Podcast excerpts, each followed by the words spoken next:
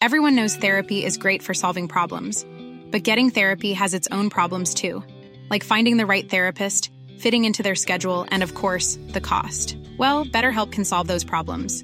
It's totally online and built around your schedule. It's surprisingly affordable too. Connect with a credentialed therapist by phone, video, or online chat, all from the comfort of your home. Visit betterhelp.com to learn more and save 10% on your first month. That's BetterHelp H E L P. noticias. ¿Qué tal? ¿Cómo le va? Estás a punto de escuchar Yo soy Javier Alatorre. las noticias con Javier Alatorre. La vamos a pasar muy bien. Comenzamos. Ponte lo más hermoso que viví yo contigo. Los detalles, las cosas que me harán recordarte. Ahora voy a marcharme, pues tú lo decidiste. Lo comprendo y me alejo, no sin antes decirte que el tiempo que duró nuestro amor, tú me hiciste feliz y en mi adiós te deseo. ¿Cómo le va? ¿Cómo está? Ya a punto de iniciar la tarde. Estamos escuchando a Bronco. ¿Se acuerda de Bronco? Nunca voy a olvidarte, se llama la canción. Y es que mañana se van a presentar en la Arena Ciudad de México. Y ellos sí llenan, ¿eh? Ellos no andan batallando de que no, que ya nada más se llenó poquito. No, ellos nada, calladitos, calladitos, boletos agotados, bronco. Yo no alcancé boleto, yo nunca, nunca alcanzo boleto para nada. Pero bueno, oiga, qué gusto me da eh, saludarlo esta tarde, bien y buenas. Tenemos eh, pues muchísima información para compartir con usted. Oiga, este, nada más le, cuento, le comento antes de ir con mis compañeros Miguelón y Anita Lomelí. Fíjese que con eso de que van a recortar las operaciones del aeropuerto, cuando dicen las operaciones, pues van a recortar los aterrizajes y los despegues en el aeropuerto, en el desvencijado aeropuerto de la Ciudad de México. Yo no sé realmente qué está pasando. Bueno, lo que está pasando es que no hay un centavo de mantenimiento, aquello es una ruina, ya lo hemos dicho en varias, eh, en varias ocasiones, y el dinero del aeropuerto, el dinero que, que, que los usuarios pagan, que es mucho, le dicen TUA, ¿no? Por andar ahí en el aeropuerto, por usarlo para subirse o bajar un avión, le cobran un dineral, se lo cobran en el boleto, desde luego. Todo ese dinero, ¿sabe qué? Se va a pagar eh, la cancelación del aeropuerto de Texcoco. Todavía no acaba el gobierno de pagar la cancelación a los proveedores, a, a los de materiales, a los de camiones, a todo lo que era necesario para la construcción del aeropuerto, pues todavía les deben un dineral y está comprometido todo el dinero del aeropuerto. Eso por un lado. Y por otro lado, yo supongo que han de hacer unos zapateados así de por qué nadie va al AIFA. Sí van los de carga, o sea, sí hay operaciones, sí hay ahí un que otro, un que otro vuelo. Mire, más o menos el AIFA tiene 50 operaciones diarias, ¿no? 50 más o menos entre aterrizajes y despegues son más o menos 50, calcúlele 25 vuelos diarios. El aeropuerto de la Ciudad de México tenía 62, luego eh, por hora, 62 operaciones por hora, le bajaron a 50 y pico y ahora se van a ir a 43. Esto va a ser el principiose del acabose porque pues a ver este cómo suben de precio los vuelos, y yo de inmediato hablé con Berito Vázquez, que me ayuda con esto de los vuelos, y le dije, oye, Berito, ya, lo que pasa es que yo planeo. Imagínense, estaba planeando ya los boletos de la Semana Santa del 24 para ver que me salgan en buen precio. Entonces, hay algunas personas que lo planean así, que lo planeamos con mucha anticipación pues a ver ahora qué pasa con el montón de vuelos cancelados. Entonces rápidamente le dije a, a, a Vero Fuentes, oye, échame la mano ahí, investiga, no me vayan a dejar ahí volando con, con mis vuelos. Todavía falta un friego, falta mucho, pero pues vamos viendo. Y es que los van a quitar así de golpe y porrazo. ¿Cuál es el argumento de la Secretaría de Comunicaciones? Uh, fíjese, fue apareciendo. La Secretaría de Comunicaciones tan, tan borrada que está. Dice es que como está saturado, pues eh, eh, saturado de, pasajeros, pues entonces pues ya no podemos. ¿Qué saturado? Está hecho pedazos, porque pues ya ve cómo es uno. Me puse a investigar y dije, a ver, ¿está saturado de usuarios el aeropuerto realmente? Por eso no se puede. Porque en el 2019, cuando arrancó esta administración, en el 2018 hubo 48 millones de pasajeros que cruzaron por el aeropuerto, que usaron los aviones, 48 millones. En el 2019, 50 millones de pasajeros. 50 millones. Después, bueno, se cruzó la pandemia, lo que usted quiere mande. El año pasado ya recuperados bajó de 50 a 46. Entonces, pues, ¿cuál saturación? Si bajó de 50 millones de usuarios a 46 y sigue bajando, em, se calcula, o, por lo menos en el primer semestre, pues eran 23 eh, eh, millones de usuarios. Es decir, hay poquito menos usuarios, no, no hay los usuarios que había en el 18 y en el 19. Se han ido disminuyendo. Uno por la pandemia que la gente, digo, el aeropuerto seguía funcionando, pero pues no cuenta, bajaron muchísimo los vuelos.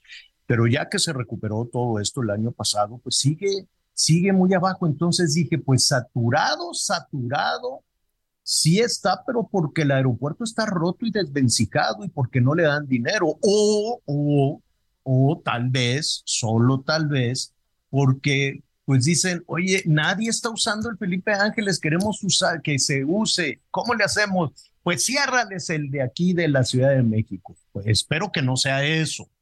Espero que no sea eso, porque de cualquier forma, el Felipe Ángeles está todo dar, está limpiecito, está nuevecito, están las operaciones de, de carga, están trabajando en friega. Sí llegar está complicado, está muy lejos, llegar es cierto que está complicado, pero con todo y que cerraran el de aquí y que dijeran, órale, todos tienen que irse para allá porque pues ya lo hicimos, ya lo construimos y no queremos quedar mal, entonces pues váyanse todos para allá. Con todo y eso, que, hipotéticamente así fuera, no le da la capacidad, no, no podría el Felipe Ángeles tener 50 millones de usuarios en un año. Tiene capacidad para la mitad, para 20 y pico. Entonces, sí tenemos un problema, Houston, Houston, ¿no? Tenemos un, un problema porque si este aeropuerto se va por el caño, yo no sé qué va a pasar con la Ciudad de México, yo no sé qué va a pasar con la conectividad, pero por lo pronto ya anunciaron eso. Chéquelo, si tiene usted ahí, ya ve que la temporada de invierno es cuando comienzan las frecuencias, la gente tiene la, el chancecito de, comprar boletos con anticipación, que quiere ir a ver a sus parientes en la, Navidad, en las posadas y bueno, pues chéquele, chéquele de una vez cómo va a estar, cómo va a estar la jugada. Por cierto, me llamó la, me llamó la atención, mañana es el, eh, el informe del señor presidente. Entonces, eh, va a ser en Campeche, si no me, si no me equivoco. Entonces, eh, pues yo dije, ¿y cuánto ahorita que estaba viendo lo de los boletos? Dije, oye, ¿cómo cuánto costará un, boleto a Campeche para ir este mañana? El Irving Pineda, pues entre otros, pues se tiene que ir para allá a Campeche. ¿Y sabes cuánto cuesta, Anita Miguel? Eh, que además no puedes ir y venir porque nomás hay poquitos vuelos. Si te quedas al informe, pues ya no te puedes regresar a la Ciudad de México o te quedas a dormir ahí en Campeche o te vas por carretera a Mérida y te regresas a, a México si es que nada más va, o sea, boleto para invitados, hazte cuenta, invitados al informe, pues te sale eh, para ir en casi 8 mil pesos, el más barato, 8 mil 755 y ya si quieres ir ya como político, como político en campaña, te puede costar en, eh, en primera clase 10,601 pesos. Lo que no sé si los invitados al informe pagarán ellos o, o, quién, o quién paga. ¿no? Igual y yo, oye, te invito. Es como cuando te invitan a una boda a Mérida, ya sabes, las bodas tan bonitas. Saludos a Mérida. Saludos tan bonito Mérida. Y hay toda una industria de las bodas, ¿no? Este, las parejas se quieren casar allá. Más bien es la novia que dice, ay, yo me quiero casar en la hacienda, tal. Son, son muy bonitas, pero pues te llega la invitación. ¿Y dónde va a ser la boda? En Mérida, tres días de fiesta, que la primera parte, la segunda, la tercera, que no sé qué. Pues nada, tienes que comprar boleto, boleto de avión, hotel, hospedaje, más el regalo, más no sé qué. Sí, cuando las bodas son tan lejos, ¿no? Sí, sí, sí te sale, sí te sale caro. Bueno, y, no te invitan, no te dicen, no, con la invitación no te llega el boleto. Entonces yo creo que para el informe con la invitación, pues tampoco te llegará el boleto, a menos que desembolse el AIDA, que el AIDA diga yo pago los boletos, nada más que tendría que aclarar, no creo que de su bolsa, no lo sé.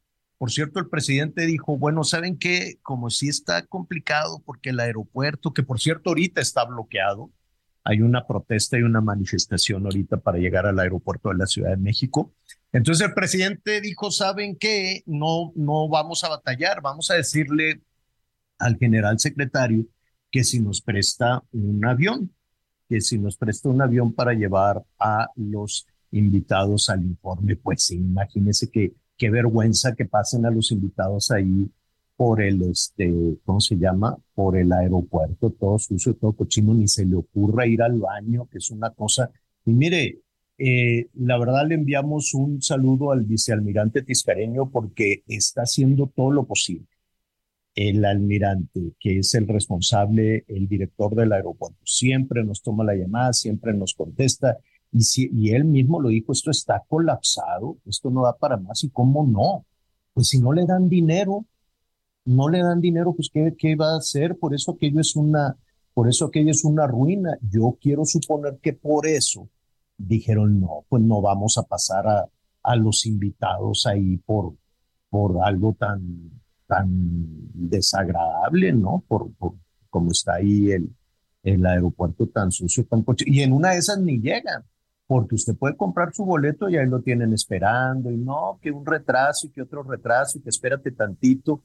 Y pues, ¿qué tal? No, pues que ya empezó el informe, pero pues ya para qué, que cuando llegas, y, o sea, pues imagínate cómo vas a mover a tanto invitado, no sé cuántas personas van, van a ir. Ahorita Anita Lomelín nos hará por ahí más o menos un cálculo. El hecho es que si usted quiere, tiene vuelo hoy, eh, váyase temprano porque además de todas esas calamidades, hay una manifestación en este momento. Hay un bloqueo a la terminal 1, entonces pues toda la zona, imagínense cuando bloquean ahí. ¿Y por qué bloquean ahí? Pues para que les hagan caso.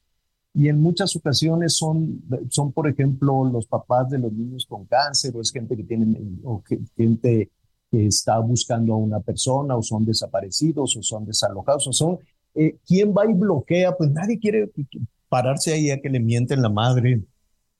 Todo el mundo y, poniéndose además en, en, peligro, en riesgo, pero pues la gente, yo entiendo el malestar y el riesgo de perder los vuelos, pero también entiendo la desesperación del ciudadano de ser escuchado.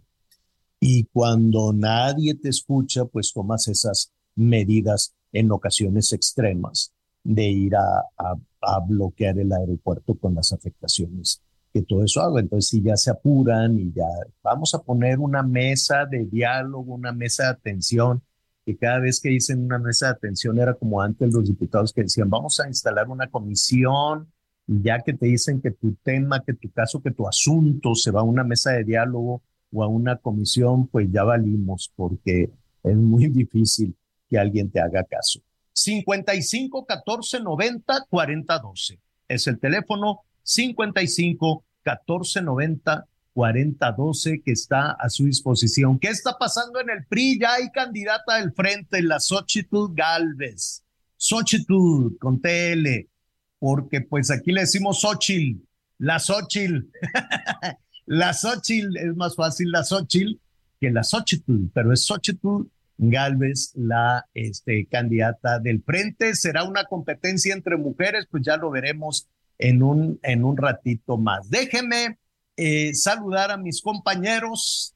Miguel Aquino, que a ver, ve checando lo de los boletos porque va a haber pocas frecuencias. Y Anita Lomelí, ¿cómo están? Qué gusto saludarlos. Hola Javier, ¿cómo estás? Me da mucho gusto saludarte, saludar a todos nuestros amigos aquí precisamente desde la zona del sureste, del sureste del país. Saludos a todos nuestros amigos en el resto de la República, cuando aquí, bueno, pues ya estamos pasadito del medio, del mediodía, todavía aquí con, con unas lluvias. Anoche tuvimos una tormenta eléctrica espectacular y que de eso también ya les vamos a estar eh, platicando. Y acá, pues ya todo, todo mundo trabajando a marchas forzadas porque, en efecto, el presidente va a estar el 1 de septiembre en Campeche, el 2 estará en Chichen Itza, en la zona de Yucatán, y el 3 en la zona de Cancún, estará por acá también haciendo algunas inauguraciones. Dice la gobernadora Mara Lezama que va a estar incluso inaugurando una parte del tren Maya. No sabemos exactamente cuál. La verdad es que yo por ayer estuve en esta zona del tren Maya, Anita, y pues no, no entiendo qué es lo que van a, a inaugurar, porque todo el mundo todavía anda chambeando y no veo absolutamente nada terminado. Eso sí, lo que alcanzamos a observar, porque, ah, qué complicado es que te dejen entrar a ver la obra. ¿Cómo estás, Anita Lomelí? Hola, Miguelito, ¿cómo estás? Javier, qué gusto saludarlos. Buen día, buen día, buen día. Pues mira, eh, primero déjame rapidísimo, les comento quiénes son los invitados que estarán presentes. Por lo pronto, oficialmente es Rosa Isela, secretaria de Seguridad y Protección Ciudadana, pues el, el secretario de la Defensa, Luz Crescencio Sandoval, Javier May, director de, de Fonatur, Diego Prieto, director del Instituto Nacional de Antropología e Historia, evidentemente eh, las gobernadoras Laida Santores de Campeche, ya lo decías, Mara Lezama de Quintana Roo, Mauricio Vidal de Yucatán, este, y todos los demás que... Mauricio Vila de Yucatán, ¿no? Sí, de Yucatán, Mauricio Vila de Yucatán. Este, y Adrián, también se, se menciona que estaría Ariadna Montiel, secretaria de Bienestar, Leticia Ramírez de Educación Pública, este, entre otros, cada quien pagará su boleto, ¿no? O su dependencia pagará su boleto. Este, porque presidencia en este sexenio pues no ha pagado los boletos de nadie, a menos que haya invitados extranjeros. Entonces sí, que a veces se aplicaban a la Cancillería en algunos casos. Este, pero por lo pronto pues esa es la lista y Miguelito pues pues el recorrido, según yo entiendo, pues es un tramo que va de Campeche a Mérida. Pero, pero lo van a hacer en el tren Maya. Bueno, sí, en, en un carro del tren Maya, sí. Se supone que van a inaugurar el Chichén Viejo, así le dicen. El primer recorrido del tren Maya se realizará, este, terminando el, el, el primer informe y cubrirá el tramo de Campeche a Mérida. Ok, pues vamos a estar, vamos a pues estar muy pendientes. Acá, por ejemplo, de lo que se habla de que estará inaugurando el presidente, es parte de las obras del Boulevard Colosio. El Boulevard Colosio, amigos, en la zona, en la zona de Cancún, para que, para que se den una idea, es esta avenida principal que conecta el aeropuerto y que cuando usted llega a la zona de Cancún y sale del aeropuerto y se dirige hacia la zona de Playa del Carmen, pues es lo que se conoce también como la carretera federal o la carretera 307 y prácticamente es la carretera que lo conecta hacia la zona de la Riviera Maya, pero la, la, el Boulevard Colosio es el que lo conecta hacia la zona de la ciudad de Cancún, hacia la zona del municipio Benito Juárez, es decir, la avenida principal, la que lo lleva al centro, la que lo lleva hacia la parte de la zona hotelera, que está muy cerca de que está muy cerca del aeropuerto y pues es la avenida que atraviesa que atraviesa todo el municipio. Sí es una avenida que yo hace tres años que llegué aquí a Cancún, este fue la responsable de tres llantas de tres llantas de, de, de, de, tanto de la camioneta de, de, mi esposa como de mi coche, porque sí estaba muy dañada. La verdad es que hicieron un trabajo bueno, Anita. Hicieron un trabajo muy similar al que hicieron en la Avenida de los Insurgentes con todo este asunto del tren ligero, de este pavimento de concreto, ¿sí? Pero lo que sí es una realidad es que todavía no está terminada, ¿no? Sí van a inaugurar un tramo porque también cambiaron el puente que es un circuito que conecta hacia la zona, hacia la zona del aeropuerto, que por cierto está muy bonito. Les voy a mandar unas imágenes en las redes sociales, está muy bonito porque pusieron ahí las imágenes tanto de unos símbolos como de unos, este, de unos símbolos y también unas imágenes de dioses, de, de, algunas imágenes de los, de los dioses mayas. Y también, bueno, pues una pirámide que ha resultado, pues es, tiene mucha historia, mucha polémica, pero también es gran, es parte ya de, de la cultura, de la cultura de aquí de Cancún, de la cultura de la Riviera, de la cultura maya, que es la famosa pirámide de los aluches, este, Ana María Lomelí esa pirámide este, quedó finalmente, la movieron y quedó a un costado del puente. Pero déjame contarte rápidamente cuál es parte de esa historia. Se dice que cuando se estaba construyendo este primer puente que sirve para que tú te metas o salgas del aeropuerto, cuando la empezaron a construir hace algunos años ya, este puente cuando lo empezaron a construir constantemente había accidentes, constantemente se caía. Hasta que un día, pues alguien originario de la región, alguien eh, originario maya, decía que el problema es que se había empezado a construir en una, en una zona que pues, por supuesto que tenía pues toda esta influencia de la cultura maya y que se había llegado a invadir una zona que pues era un territorio maya y por el cual no se había pedido un permiso a los dioses y que por lo tanto era muy importante que un chamán viniera a hacer todo tipo de, de ofrenda y sobre todo a pedir permiso porque los aluches estaban enojados y estaban haciendo travesuras y ellos mismos eran los que provocaban estos derrumbes. Y sobre todo porque les habían meneado o les habían quitado su casa y ellos mismos pidieron que se les construyera esta pirámide pues a partir de que se construye esta pirámide, no sé, para los amigos que, que han venido a la zona de Cancún, es una pirámide que cuando tú salías de la zona del aeropuerto, la encontrabas, muchos pensan, piensan que es parte de la, pues que es parte de la visto, que es parte de la bienvenida y de todo esto, pero en realidad tiene esa historia. Cuando empezaron a construir este nuevo puente, pues había mucho nerviosismo y fue todo un ritual mover cada una de estas piedras a un lugar cercano en donde iba a continuar la construcción y yo lo pusieron en una parte alta cerca del puente, cerca de este puente de, del aeropuerto, que es la parte que va a inaugurar el presidente junto con la gobernadora. Está quedando bonito, no está terminado. ¿Te acuerdas cuando se inauguró el segundo piso del periférico? Sí, claro. Que chulearon una parte y que después la abrieron y que la volvieron a cerrar para que continuaran. Algo similar vamos a tener aquí el próximo ya veremos. de septiembre ya veremos, ya nos vas a platicar, ¿no? Es, es muy interesante la historia que, que nos comentas. La verdad, México es una tierra mística con todos estos, eh, pues todas estas historias, ¿no? Los aluches han estado presentes de muchas formas y no dudo que también se hagan presente ahora con todo y el tren. Ya veremos, Miguelito. Oye, fíjate que hoy, 31 de agosto, es el Día Internacional de la Solidaridad y es algo que compartimos los mexicanos y que a partir de, de eh, el, terremoto de 1985 que dejó heridas profundas, ¿no? Que algunas pues todavía no, no, no sanan del todo. Eh, pues sí empezó una cultura de la solidaridad muy importante que a veces se nos olvida, pero somos capaces realmente eh, de ser solidarios y está en nuestras manos cada día, ¿no? A lo mejor solamente es algo que sabe, que sabe uno, pero le echa la mano al que lo necesita. La verdad sería muy interesante hacer una reflexión en este sentido, Miguelito. Vamos a darle el teléfono de nueva cuenta a las personas que amablemente nos acompañan, que es el 55 14 90 40 12, 55 14 90 40 12. Llámenos, ¿qué piensan ustedes de la solidaridad? ¿Qué piensan ustedes en relación al frente opositor que finalmente pues ya tiene a su candidata, Xochitl Galvez? Qué le pareció el método que no acabó de concluir o no. Este, Miguelito, pues tenemos muchos temas que platicar a lo largo de este programa.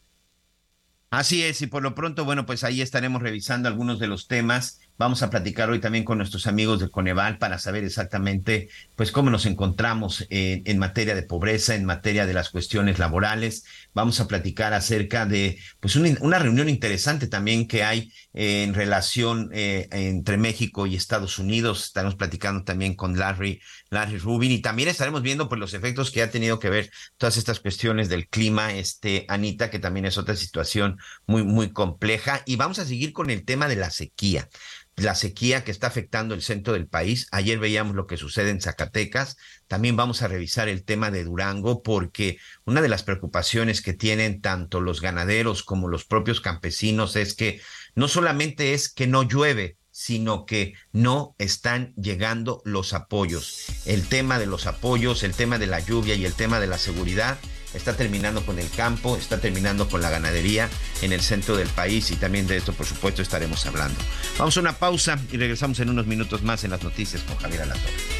Que el tiempo que duró nuestro amor, tú me hiciste feliz te deseo lo mejor pero esté donde esté, nunca voy a olvidarte. Yo te juro que no, trataré de olvidar. Conéctate con Javier a través de Twitter, arroba javier-alatón. Sigue con nosotros. Volvemos con más noticias. Antes que los demás. Todavía hay más información. Continuamos. Las noticias en resumen. La policía de Ciudad Juárez, Chihuahua, localizó a una menor que había sido reportada como desaparecida tras el asesinato de sus padres. La pequeña Ángela se encuentra en buen estado de salud y aparentemente sin daño físico. La Fiscalía de Nuevo León informó que ya fueron detenidos dos individuos por la agresión en contra de paramédicos afuera del Estadio de Rayados de Monterrey el pasado fin de semana. Se trata de Héctor Joel de 29 años y Orlando de 38 años de edad, quienes enfrentarán cargos por homicidio en grado de tentativa, daño en propiedad ajena y violencia en espectáculos deportivos. La Suprema Corte de Justicia de la Nación sentenció que la desaparición del fideicinio ocurrida en 2020 fue inconstitucional y ordena al Congreso subsanar los hechos. Según el proyecto, el fidecine era el mecanismo que se encontraba en la ley con el que se garantizaba el acceso y la participación en la industria cinematográfica. Hoy el dólar se compra en 16 pesos con 47 centavos y se vende en 17 con 41.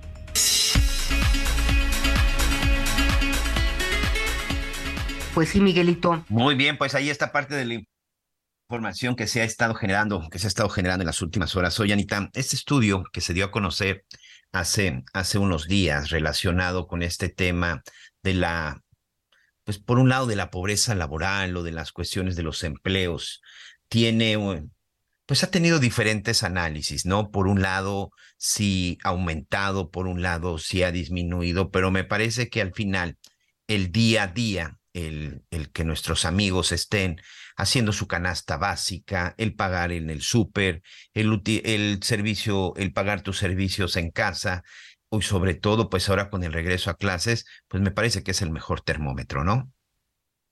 Pues así es, fíjese que eh, pues ya hablábamos que de, de, algunos informes hemos estado platicando, este Coneval, pues es el Consejo Nacional de Evaluación de la Política de Desarrollo Social, que nos brinda toda la información referente a la pobreza, ¿no? A la medición multidimensional de la pobreza, como ellos, como ellos le han denominado ya desde hace algunos años, y tiene eh, pues también varios estudios relacionados, pues, con, como decías, Miguel, con eh, el poder adquisitivo, ¿no? Eh, y también, pues, con la pobreza laboral. Vamos a platicar sobre, sobre estos indicadores, porque, Miguel, en esta danza de estadísticas y de cifra, ¿no? Que si hay menos personas en situación de pobreza, pero eh, hay más personas en situación de pobreza extrema. ¿Te queda claro cuál es el asunto? A mí no. Y luego, Aquí, eh, si se estanca eh, la pobreza laboral eh, de manera en, en, el segundo trimestre del año, o sea, ¿qué, qué, qué quiere significar eso? Y lo más trascendente, Miguel, ¿alcanza o no alcanza? ¿A cuántas personas no les alcanza para la canasta básica? ¿Y qué es realmente? La pobreza laboral tiene que ver con el trabajo formal, con el trabajo informal. Son muchas de las cosas que influyen en este, en este sentido, pero siempre será interesante pues hablar con los expertos y, y entender las razones. Sí, por eso es muy importante, insisto, que, cada quien vaya sacando su propio, su propio análisis, pero de pronto, bueno, pues las cifras, las, fíjate que el día de ayer platicaba, eh, acá precisamente en la zona de Quintana Roo, revisando también el tema, platicaba con un experto y hablábamos sobre todo con los temas que de pronto nos pueden confundir y nos pueden engañar respecto a, si ha ido en aumento o no, y a partir de, eh, del número de la pobreza, ¿cómo medir la pobreza? Para tratar de ser un poquito más claros. ¿Cómo mides la pobreza? ¿A partir del salario o a partir de qué? Y me decía que no, que no tiene que ver solamente con la cuestión del salario, sino con la cuestión de los servicios que tengas. ¿Y cuáles son parte de estos servicios? El acceso a la luz, el acceso a un sistema de agua potable, el sistema de drenaje, vivir en una zona que cuentes con calles pavimentadas, incluso la parte más importante, eh, Anita, amigos, que también es en donde se mide mucho la cuestión de la pobreza, que tu casa tenga piso firme.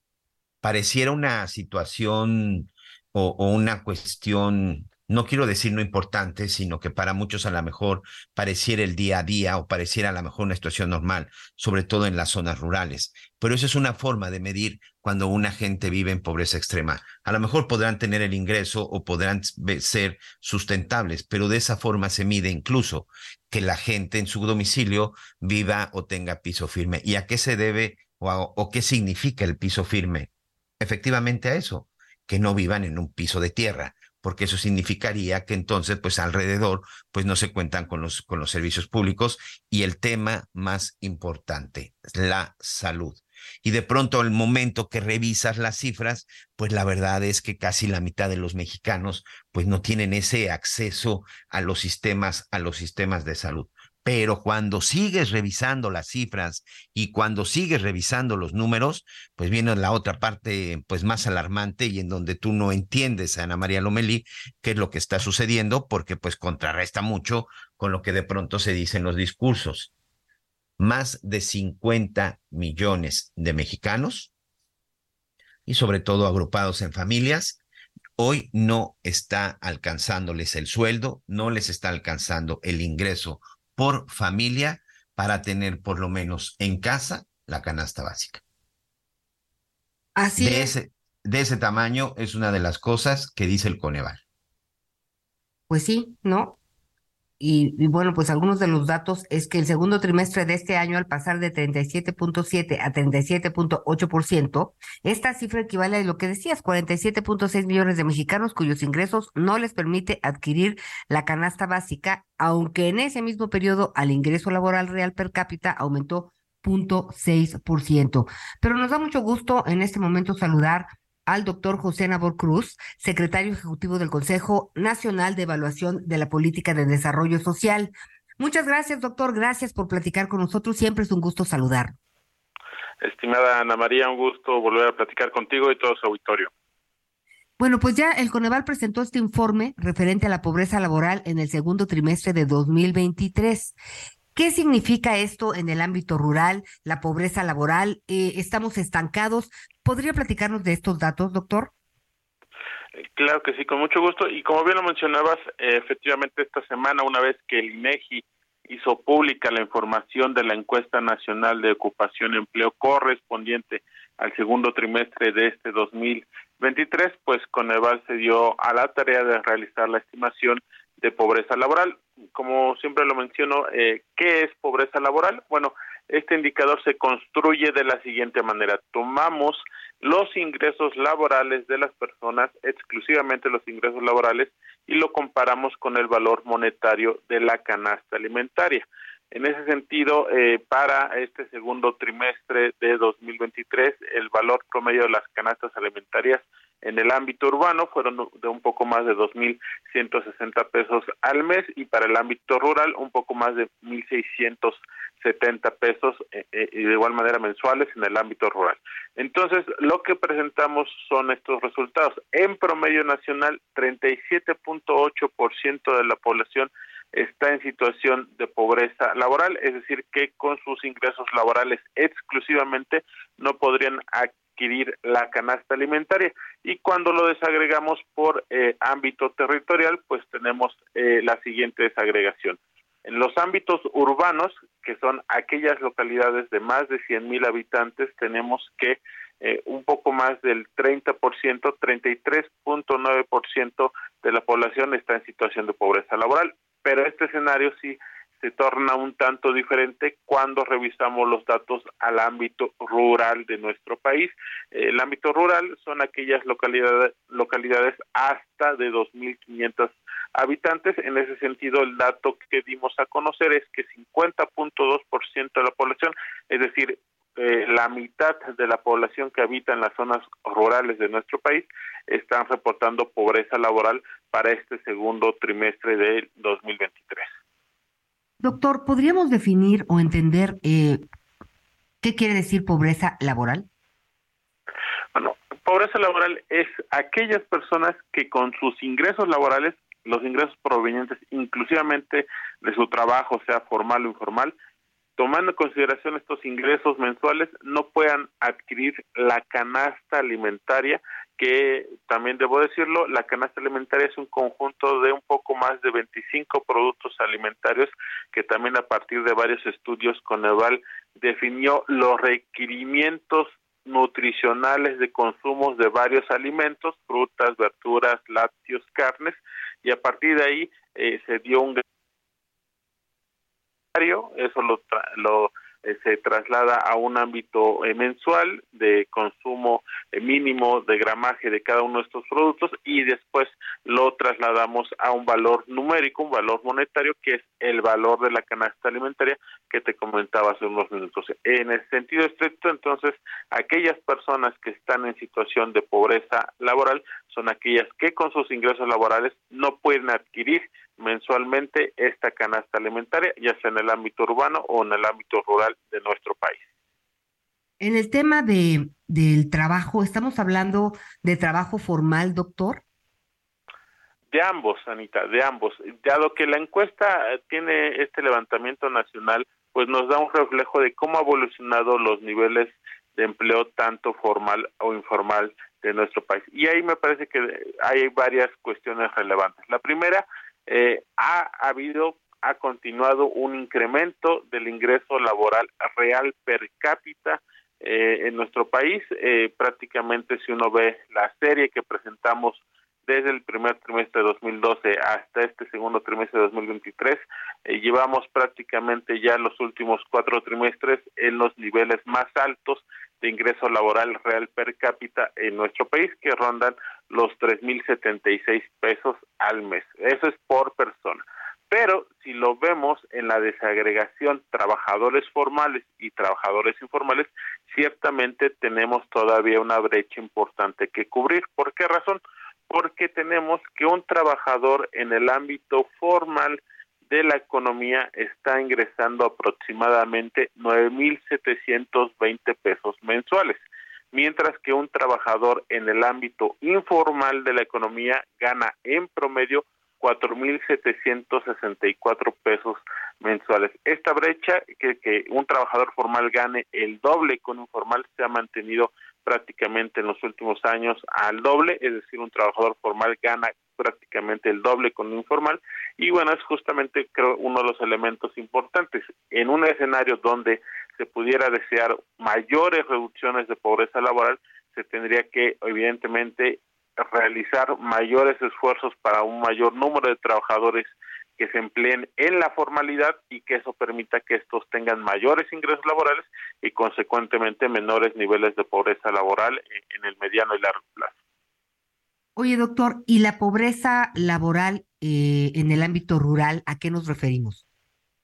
Bueno, nos referimos muy puntualmente, eh, como te comentaba, primero definir, reiterar cómo definimos la parte de las localidades eh, rurales de nuestro país. Tomamos la de INEGI, que en ese sentido define que todas aquellas localidades de hasta 2.500 habitantes están eh, calificadas o categorizadas como localidades rurales de nuestro país. En ese sentido, eh, a partir de también un monitoreo de el costo de los alimentos de esta canasta alimentaria que te comentaba en las zonas rurales de nuestro país, podemos definir cuál, cuál, cuál es el valor, cuál es el monto que se tiene que pagar por este consumo mínimo de alimentos. Y como te comentaba en el ámbito rural, para julio de 2023, 1.672 pesos es el valor de la canasta alimentaria para el ámbito rural. Entonces, ese 50.2% de la población que estamos reportando que está en situación de pobreza laboral en el ámbito urbano es que en el contexto rural tenemos bajos ingresos laborales y por esa razón tenemos que un mayor número de personas que en el promedio nacional estén en situación de pobreza laboral en el ámbito rural del país. Ok, porque fíjese que mentalmente dice, disminuyó, la disminuyó anualmente la pobreza laboral.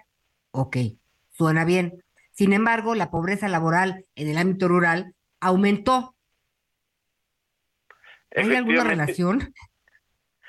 Porque sí, en el sentido de que tenemos la desagregación por eh, no solamente el valor monetario de la canasta alimentaria por ámbito urbano rural, sino también por los mismos ingresos laborales. Y en promedio, Anita, los trabajadores que, que están, ya sea formales o informales, en el ámbito urbano, que, que están laborando en los mercados laborales urbanos, ganan más que los trabajadores que, están desarrollando sus actividades en el ámbito rural. Y por eso, eh, eh, segunda, obviamente que tenemos un mucho mayor número de trabajadores en el ámbito urbano que en el ámbito rural. Recordemos que en el ámbito rural de nuestro país eh, viven alrededor de entre 11 a 13 millones de mexicanos y el resto de, de la población total pues habitamos en las zonas urbanas. Por eso es que tenemos eh, esas trayectorias que, que tienen comportamientos distintos porque al final del día el universo de trabajadores que están en la parte rural del país es mucho menor al universo de trabajadores que en las zonas urbanas, esto por un lado, y como te comentaba, desafortunadamente estos tipos de trabajadores que están en las áreas rurales pues tienen ingresos eh, promedios mensuales por debajo de lo que gana un trabajador en el ámbito urbano del país. Pues doctor eh, Nabor, eh, ¿con, qué, qué sigue ahora después de esto? Bueno, esperar que ojalá continúe una tendencia decreciente del precio de tanto la inflación general como de los precios de los alimentos. Anita, parte de la información que también dimos a conocer desde Coneval con este indicador es la evolución trimestral de las canastas alimentarias y recordar que eh, en el segundo semestre del año pasado tuvimos tasas de crecimiento eh, anualizadas muy altas en la canasta alimentaria. Alcanzamos el 14% de crecimiento en su valor monetario entre el segundo trimestre de 2021 y el segundo trimestre de 2022. A partir de ahí, eh, hemos tenido una tendencia decreciente en el aumento del valor monetario de la canasta alimentaria. Pasamos de ese 14% anualizado a un eh, 9.3% eh, en este segundo trimestre 2023. La tendencia sería que continúe este descenso en cuanto a la dinámica de la expansión de los precios de los alimentos, sobre todo, para que pudiéramos tener en este segundo semestre de 2023 una tendencia de crecer en el precio de los alimentos, eh, que, que, tuvieran una mayor, menor dinamismo en su tasa de crecimiento y eso propiciaría que en los siguientes dos trimestres que reportaremos en su momento desde Coneval hubiera una caída en los niveles de pobreza laboral. La tendencia parece que, que ya es fuerte en cuanto a la reducción de los precios de los alimentos, pero siguen siendo eh, altas todavía en comparación inclusive a la propia inflación general. La, la, canasta alimentaria creció en términos anualizados 9.3% en este segundo trimestre de 2023, mientras que la inflación, que es el promedio de todos los precios, creció 5.7%. Entonces, esa brecha también tendría que irse reduciendo en los siguientes trimestres para que pudiéramos observar eh, caídas o reducciones importantes de pobreza laboral en este segundo semestre del 2023. Pues doctor José Nabor Cruz, gracias por, gracias por esta charla. Eh, felicidades, ¿no? Ah, por ahí vi que es el 18 aniversario del Coneval, un extraordinario trabajo y labor la que realizan y estaremos muy pendientes de estos informes. ¿Cuál seguirá, doctor? Bueno, estamos prácticamente ya a inicios. Eh, primero, efectivamente, el viernes pasado cumplimos 18 años, estamos de festejos, de todo este mes haremos varias actividades, pero hay varios documentos en puerta, sobre todo el de consideraciones para el proceso presupuestario 2024, que como lo sabemos ya mañana se inician los trabajos legislativos en la Cámara de Diputados y vamos a tener seguramente varias reuniones con la Comisión de Presupuesto donde Coneval presenta este documento donde hace varias recomendaciones sobre cómo reorientar el gasto, eh, el presupuesto público del 2024 en torno al ejercicio de los derechos sociales de la población. Entonces, ese es parte de los documentos que estaremos también eh, dando a conocer con mayor énfasis en las siguientes semanas. Pues estaremos muy pendientes. Muchísimas gracias, doctor. Es muy importante esto del presupuesto. Ojalá que estas observaciones sean escuchadas y ya veremos lo que sucede. Un abrazo, doctor José Nabor Cruz, secretario ejecutivo del Consejo Nacional de Evaluación de la Política de Desarrollo Social. Gracias. Muchas gracias. Excelente día. Así las cosas, Miguelito.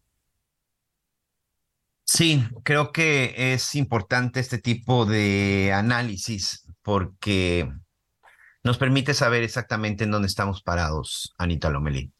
Nos permite saber exactamente eh, cuál es la situación y nos permite saber exactamente, eh, pues que no estamos en esa burbuja de cristal que de pronto nos hacen pensar y nos hacen creer. Y no se trata aquí de criticar y no se trata aquí de decir si está bien o si está mal y, y, esto tiene que ver incluso mucho con el tema de los programas sociales. Los programas sociales son importantes, sí, son muy importantes. Lo que es más importante es que tienen que llegar a quien más lo necesita. Me parece que ese es el tema y eso es lo más importante en este asunto, Anita, amigos. Los programas sociales tienen que llegar a quien más lo necesita. No tienen que ser programas que se tengan que dar pues a diestra y siniestra, o que se tengan que dar sin control, o que se tengan que dar a quien no los necesite. Mira, yo con todo respeto y, espero que nadie se sienta ofendido, pero conozco gente que de pronto no necesita el programa, por ejemplo, de estos de la, de, de la ayuda de la tercera edad. Hay gente, Ana María Lomelí, que ni siquiera ellos manejan su tarjeta porque ya de por sí reciben una pensión. Conozco mucha gente que en su momento estuvo, por ejemplo, en la compañía de Luz y Fuerza. A que sus hijos la, la manejan. definitivamente, les entregan la tarjeta y ellos son los que se encargan de la tarjeta. ¿Y por qué? Pues porque no les interesan. Este, hay gente que desprecia los tres mil, eh, ¿cuántos son? ¿Tres mil cuatrocientos, tres mil seiscientos pesos bimestrales? Sí. O sea, hay gente que desprecia los 3.400, 3.600 pesos bimestrales porque reciben 10 o 15 o 20 veces más en sus pensiones o en rentas o en otras cosas. Y que, no... Miguelito, pasó de 3.850 a 4.800 bimestrales. Bimestrales, que fíjate que, ese es el otro asunto. Para mucha gente, o sea, de pronto, de pronto nos quedan, vamos a decir, 4.200 pesos bimestrales pero la realidad es que vamos a, vamos a ver los dos rápidamente, los dos escenarios. 2.100 pesos mensuales para una persona de la tercera edad, que es el único ingreso, 2.000 pesos es prácticamente nada. Como tú en alguna ocasión dijiste, es, es peor eso a nada. Pero para mucha gente, simple y sencillamente, pues no les representa incluso una gran diferencia. Me parece que en todos los programas sociales debe de haber una revisión de fondo y de revisar si verdaderamente lo está recibiendo la gente que necesita.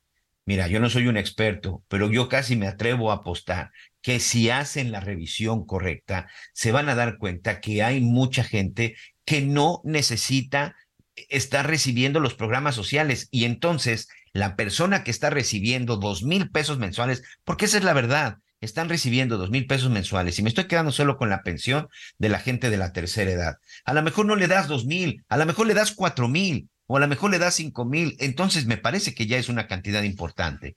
Cuatro mil, cinco mil pesos mensuales para la gente que verdaderamente sí lo necesita. Entonces, si de repente tienes una persona de la tercera edad que no lo necesita, entonces esa tarjeta se lo das a quien sí, pues me parece que la ayuda sí sirve. Hay gente que hoy estuvo en la Comisión de Luz y Fuerza del Centro, que está recibiendo pensiones de 30, 40 mil pesos. ¿Tú crees que le hace diferencia recibir esos dos mil pesos mensuales? No, no, no, no. Y fíjate ¿Por que... ¿Por qué tiene que estar recibiendo esa pensión? Me parece que es un gran error que todos estén recibiendo la misma pensión, Anita. En ese sentido, fíjate que el trabajo que realiza Coneval es muy importante, pero ahora lo que falta es que, pues ya nos decía que acudirá a la Cámara de Diputados para eh, emitir sus sugerencias en relación al próximo presupuesto 2024. Pero este, todos estos análisis, todos estos estudios, todos estos indicadores que ellos trabajan, pues tiene que ser material de referencia para los responsables de las políticas públicas, de los programas Mientras lo sigan este viendo con cuestiones electorales, Anita, mientras lo sigan viendo con cuestiones electorales, no habrá un avance. Entiendo que lo agarren como botín este, cada elección y luego en México que tenemos elecciones cada rato. Sí lo entiendo, pero tendría que ser obligatorio para poder trabajar las políticas públicas y los programas sociales, porque en esta revisión, Miguel, a lo mejor checan este asunto que tú dices y se reorienta el programa de pensiones a adultos mayores, que yo creo que a las personas que no necesitan recibir esta pensión, pues no tendrían problema en no recibirla. Sin duda, sin duda, y me parece que y me parece que eso es muy importante, pero sabes que en ocasiones este, mira, hay mucha gente también que, que porque además recordar que, que tú vas y la tramitas y hay mucha gente que no la tramita, pero también hay ocasiones que, mira, ya nos va a ganar la pausa. Si te parece, regresamos y seguimos con el tema. Pero creo que sí es muy importante volver a revisar ese tema de los programas sociales. Hacemos una pausa y regresamos.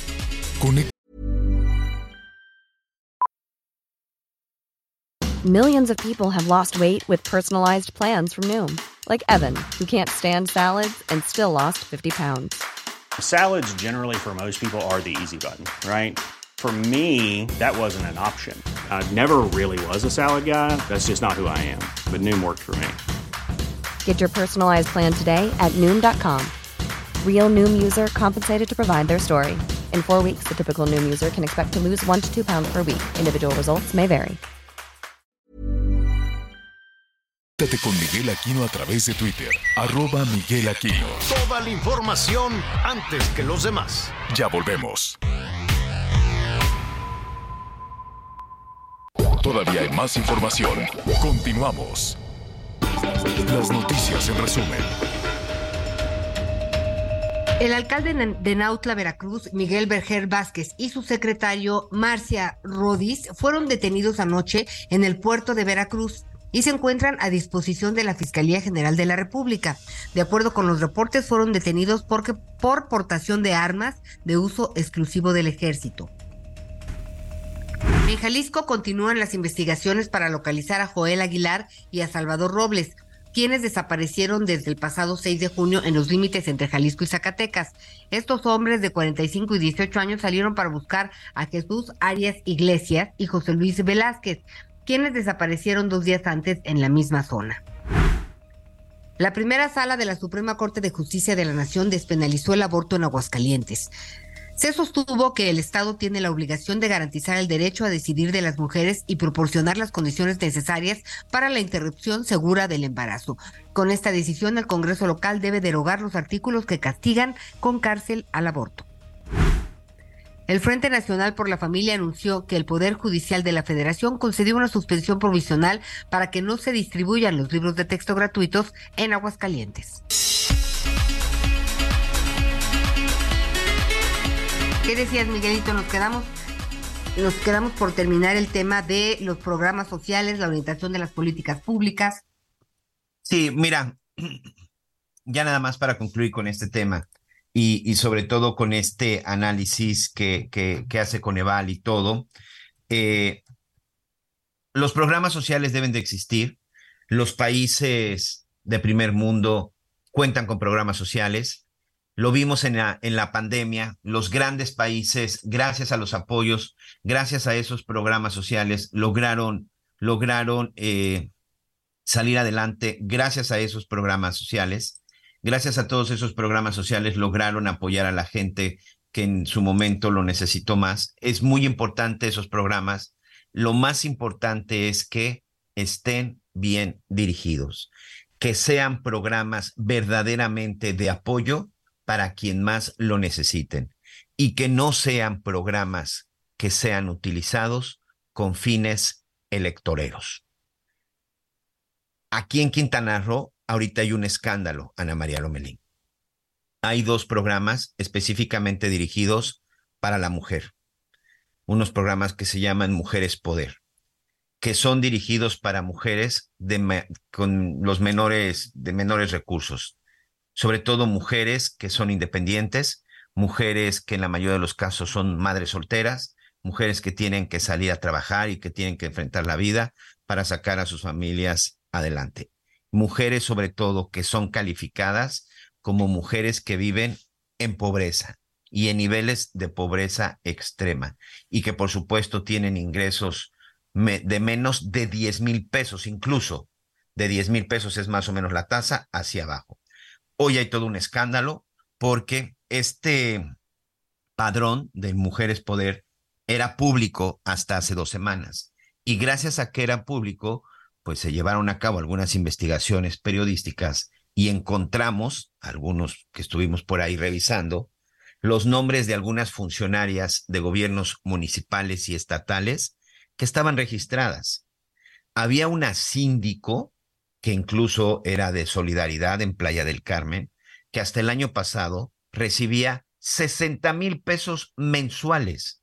Y en cuanto dejó de ser síndico, ¿sabes qué hizo? Fue y se registró para recibir esos apoyos. Y hay otras mujeres que también que estaban actualmente, incluso en la propia Secretaría de Bienestar del Estado de Quintana Roo, que recibían en promedio sueldos de 15, 20 mil pesos mensuales y que estaban también en esos programas para mujeres, insisto, que viven en una situación de pobreza. Mientras no existan los candados necesarios para que no se utilicen los programas para beneficio, pues, de, de gente aprovechada, y que los programas no sean utilizados con fines electorales, me parece que no se va a lograr el objetivo, que es combatir la pobreza, pero lo más importante, que verdaderamente beneficien a quien más lo necesiten. Y combatir la pobreza, simple y sencillamente me parece que seguirá siendo un discurso. Y me quedo con ese y me quedo con el tema de los viejitos, con el tema de la tercera edad. Con todo respeto, no todos nuestros viejitos no toda la gente de la tercera edad necesita esos dos mil pesos mensuales, porque esa es la realidad. Son solo dos mil pesos mensuales lo que se les da de apoyo mensualmente, Anita Lomeli. Pues Miguel, eh, vamos a ver qué, qué sucede, ¿no? Que, que nos sirvan de algo los tiempos electorales para replantear las cosas que sí sirven, las que no sirven, las que se pueden mejorar, las que se necesitan y no se han hecho, de eso se trata, ¿no? De eso se trata este el cambio de estafeta, de estar mejor, este y pues bueno, las y los ciudadanos tendremos mucho trabajo que hacer también en ese sentido, involucrarnos este y manifestarnos pues en las urnas, Miguelito. Oye, vamos a recordar el teléfono, nuestro teléfono de contacto 55 14 90 40 12 y te late si vamos a comentar algunas de las llamadas de, de la gente y sus comentarios. Aquí dice, buen jueves a todos los que lean esto y a ustedes de las noticias más. Al señor Javier Alatorre desde Guadalajara, Antonio. Y luego tenemos aquí también, gracias por leer mi mensaje al aire. Me operaron de urgencia de extracción de vesícula. Fue en el Hospital Regional del IMSS, Carlos MacGregor. En Ciudad de México la atención fue más que buena, fue excelente. Muchas felicidades a todos los doctores y las doctoras, enfermeras, enfermeros. Su amigo Alberto Iglesias desde Tampico. Ah, era don Alberto Iglesias que nos había dicho que saludos a su esposa porque lo cuidó. Ah, gracias, don Alberto, qué bueno que nos, que nos contó esta segunda parte. Y Guillermo Carrillo Espidio de Iztapalapa. Un saludo a los tres. Mi hija también migró a Playa del Carmen. Qué bonita historia, Miguelón. Es muy bello todo por allá. Miguelito. Muy bien, muchas gracias. Gracias a todos nuestros amigos. Aquí también me dice Héctor Martínez Farías, él es eh, maestro de ingeniería, así como maestro jubilado del Instituto Politécnico Nacional y sigo trabajando por necesidad pero con gusto como consultor en protección civil y salud ocupacional a sus órdenes como, como Rob en la Ciudad de México, en lo que se le ofrezca. Imagino que ahí también está como representante en obras en protección civil. Ya está el tiro, dice nuestro amigo Roberto González, este, Beatriz para la Ciudad de México y Xochitl para la presidencia. Ya está el tiro. Saludos, equipo. Buenos días. Mal hecho en suspender el proceso del Frente Amplio. La credibilidad era poca para el PRIAN y con esto quedó en punto cero. Los priistas no votaremos por Xochitl, dice Roberto González de Nuevo León. Bueno, pues sí, dividido, ¿eh? Dividido la decisión después de lo que vimos el día de ayer. Armando Robles desde Cancún, saludos amigo, buenas tardes. De lo que comentaba de la avenida Colosio, dice, solo el defecto que según yo le veo es que el rayado del concreto lo hicieron vertical y se mueven mucho los autos, tienes toda la razón. Y no como en otros lados donde ponen concreto hidráulico, debió de haber sido horizontal. Me parece incluso que todavía no está terminado, Armando, ¿eh? porque en la Ciudad de México todavía le falta por ahí, si te das cuenta, todavía le falta incluso que lo pinten y todavía le falta un poquito ahí de, de asfalto, ¿no? De esa parte negra porque si lo dejan así como está, efectivamente sí es un poco peligroso, porque si te gana de pronto el coche, es como si se te encarrila, ¿no? El, el automóvil. Ya impusieron a Xochitl Galvez como candidata de la oposición. ¡Qué alegría! Se acerca una de las peores derrotas del PRIAN y como siempre, los medios tradicionales siguen confundidos y frustrados. Y Alito Moreno será el dirigente del partido más repudiado de la historia, Saúl Rabiela, y también el más recordado, ¿eh? Porque después de más de 100 años, pues ha, hecho que el PRI pues llegue a una, a una elección sin candidato.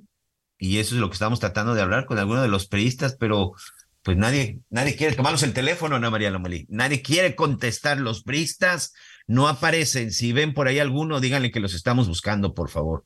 Feliz jueves, señora La Torre, y un abrazo a Miguel y Anita. Los escucho diario en Mérida, Yucatán. Nuestro amigo, como siempre, muy atento, Russell Salazar. Muy bien, bueno, pues tenemos por ahí más llamadas y en unos momentos más estamos platicando de todo lo que nos están comentando. Bueno, pues vamos a continuar.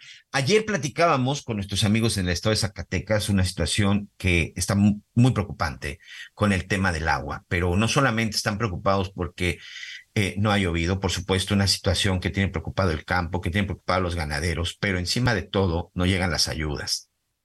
Zacatecas, un estado que además está sumido en un tema de inseguridad y debido a la inseguridad también pues hay muchas ayudas que no llegan, incluso de pronto hasta para los medios de comunicación tenemos que decirlo, pues es muy complicado llegar a verlos, llegar a buscarlos para tratar de ver qué es lo que está sucediendo y salir y exponer lo que está pasando y que la gente sepa lo que está sucediendo.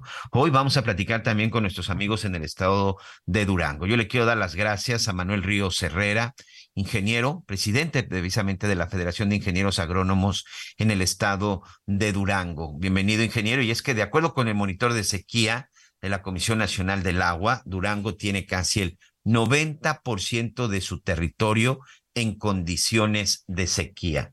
Seis municipios hoy podemos decir que tienen sequía extrema, 12 severa y 16 moderada. ¿Qué significa? El campo, la ganadería, por supuesto, también para la gente, hoy es una situación de riesgo. El problema es que sigue sin llover, pero también otro de los problemas, Manuel, es pues, que no se ve por ningún lado que, que, que se trate de llegar o que haya por ahí pues un poquito de ayuda. ¿Cómo estás? Gracias y bienvenido. Sí, muchas gracias, muy buenas tardes y pues a la orden. Un saludo a ustedes y a su auditorio. A la orden. Oye, ¿cómo ves la situación? ¿Cuál es el, el, análisis? Evidentemente sé que están preocupados, pero ¿qué es lo que está sucediendo? ¿Qué, qué, qué, qué, podemos hacer? Porque al final se trata de esto. ¿Qué es lo que podemos hacer? ¿Qué se puede hacer para tratar de, de ayudar un poco en este sentido? Claro que sí.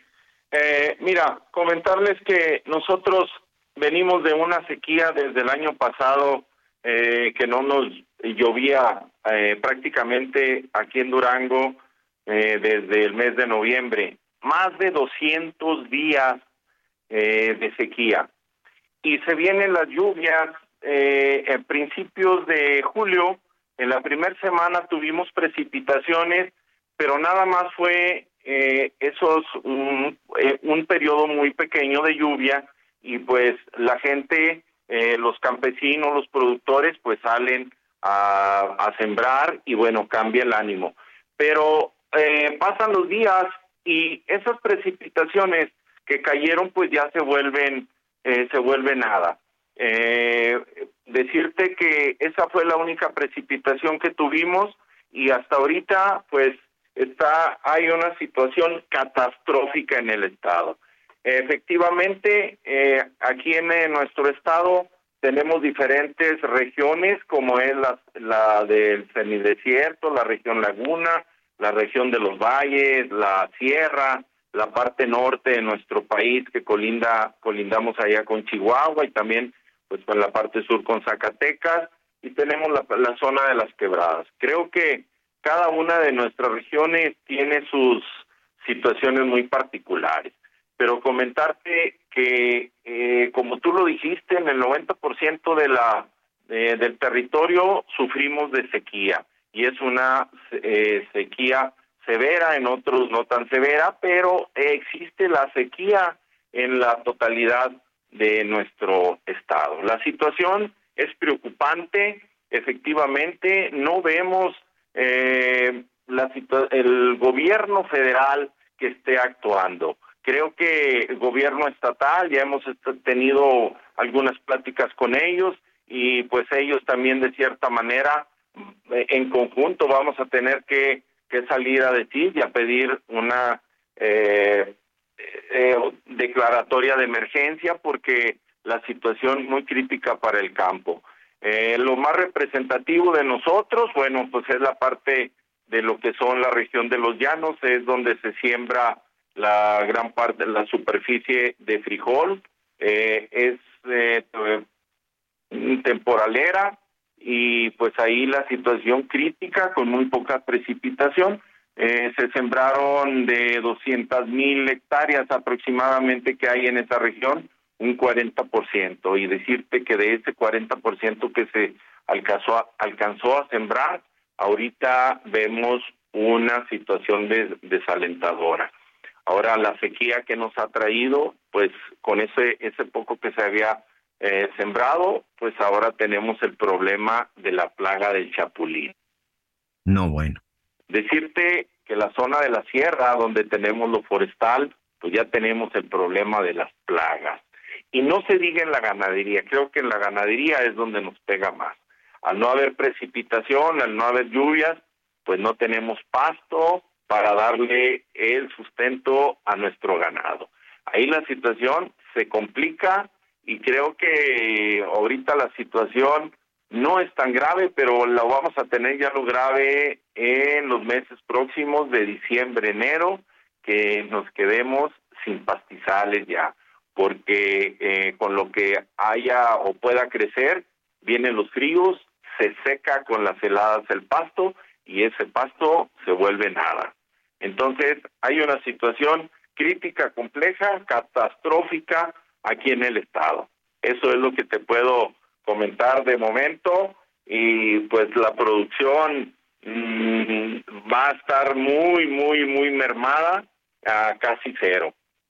Es lo que te comento. No, eso, eh, bueno, eh, tú me parece que acabas de utilizar la palabra correcta, un panorama catastrófico. Eh, el gobierno del estado está en contacto, pero por lo que veo o por lo que entiendo, no puede hacer mucho. Depende, dependen entonces de apoyo del gobierno federal. Y mira, si hay algo que evidentemente eh, no se ha visto en, en, la actual administración, es de pronto que se hable de tanto o de muchos apoyos que tengan que ver en el campo, que tengan que ver con la ganadería, esto me lo confirmas, que evidentemente está sucediendo en Durango. O sea, alguien se les ha acercado, hay, hay mesas de diálogo, hay algo que se esté diciendo, intentando, o por lo menos que les hayan prometido para tratar de que lleguen las ayudas en este momento. Pues no, no, no, no. Eh, por ningún lado hemos visto esas ayudas.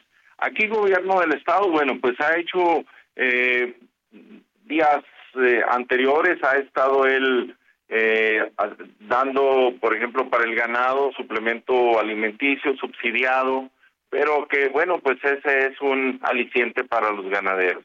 También eh, ha repartido lo que es semilla para forraje eh, subsidiada, es otro aliciente. Pero de una ayuda ya externa, otro tipo de ayuda que te pueda venir a ayudar a un ganadero, en este caso, no la hay. Vamos a decir, de un seguro ganadero, no lo, no lo tenemos, ¿sí? Y, y esa situación, pues te digo, va, va a estar grave. Los ganaderos, ¿cómo van a enfrentar? Pues vamos a se van a tener que deshacerse de sus actos ganaderos, ¿verdad? De aproximadamente eh, contamos con un inventario de un millón ochocientos ochocientos mil eh, cabezas de ganado, pues esto nos va a pasar como en el 2011. En el 2011 tuvimos una sequía que se fue casi hasta la mitad ese inventario ganadero. ¿Por qué? Pues por la hubo una muerte impresionante de ganado y bueno, pues algunos alcanzaron a vender eh, parte de su acto ganadero. Aquí también hay otra parte, hay otra parte importante, ¿no? Evidentemente, pues el, el hacer llover, pues es, es, es, complicadísimo. ¿Qué es lo que necesitan, ingeniero? ¿Qué es lo que se necesita? ¿Cuál es la ayuda que el día de hoy están pidiendo ustedes? ¿O qué es lo que esperan? ¿O qué es lo que se necesita para que en determinado momento esa catástrofe no sea mayor? Bueno, pues ahí sí le pedimos al gobierno federal que eh, sea sensible con esta situación y pues nos pueda ayudar en su momento a, la, a los ganaderos, a la ganadería, pues sí que nos pudiera eh, ayudar eh, en, en, la, en los alimentos, en los forrajes para el ganado, pues algunos subsidios que pudiera que pudiera otorgar. Otra eh, buscar algunas alternativas eh, en quien se pudiera deshacer de su hato ganadero, bueno, tener también una ayuda en lo económico, algún subsidio por cabeza de ganado. Ahí también eh, en lo que es lo agrícola, pues ahí lo que es el seguro, reactivar los seguros, ¿verdad? Porque a lo que yo tengo entendido, los, los seguros eh, catastróficos no están activados. ¿Por qué? Pues por falta de presupuesto y, y, eso si los activaríamos, si estuvieran activados, pues con esta sequía, con esta pérdida de los seguros, las ayudas para los productores. De eso, de esa manera nos pudiéramos, eh, nos pudieran ayudar de parte del gobierno, de los gobiernos federales y bueno, también del gobierno estatal. Esas serían las ayudas de, de, de, momento que se pudieran eh, que se pudieran otorgar. Una ayuda, por supuesto, que te quiero preguntar, ingeniero. ¿La han solicitado? ¿La han buscado? ¿Ustedes se han acercado a alguien? ¿Han hecho un llamado? ¿Han tocado una puerta? ¿No se las han abierto? ¿Qué es lo que sucede? ¿Por qué no llegan? no se ha acercado nadie, ¿qué es lo que sucede? ¿Por qué, por, por, qué no se acerca nadie?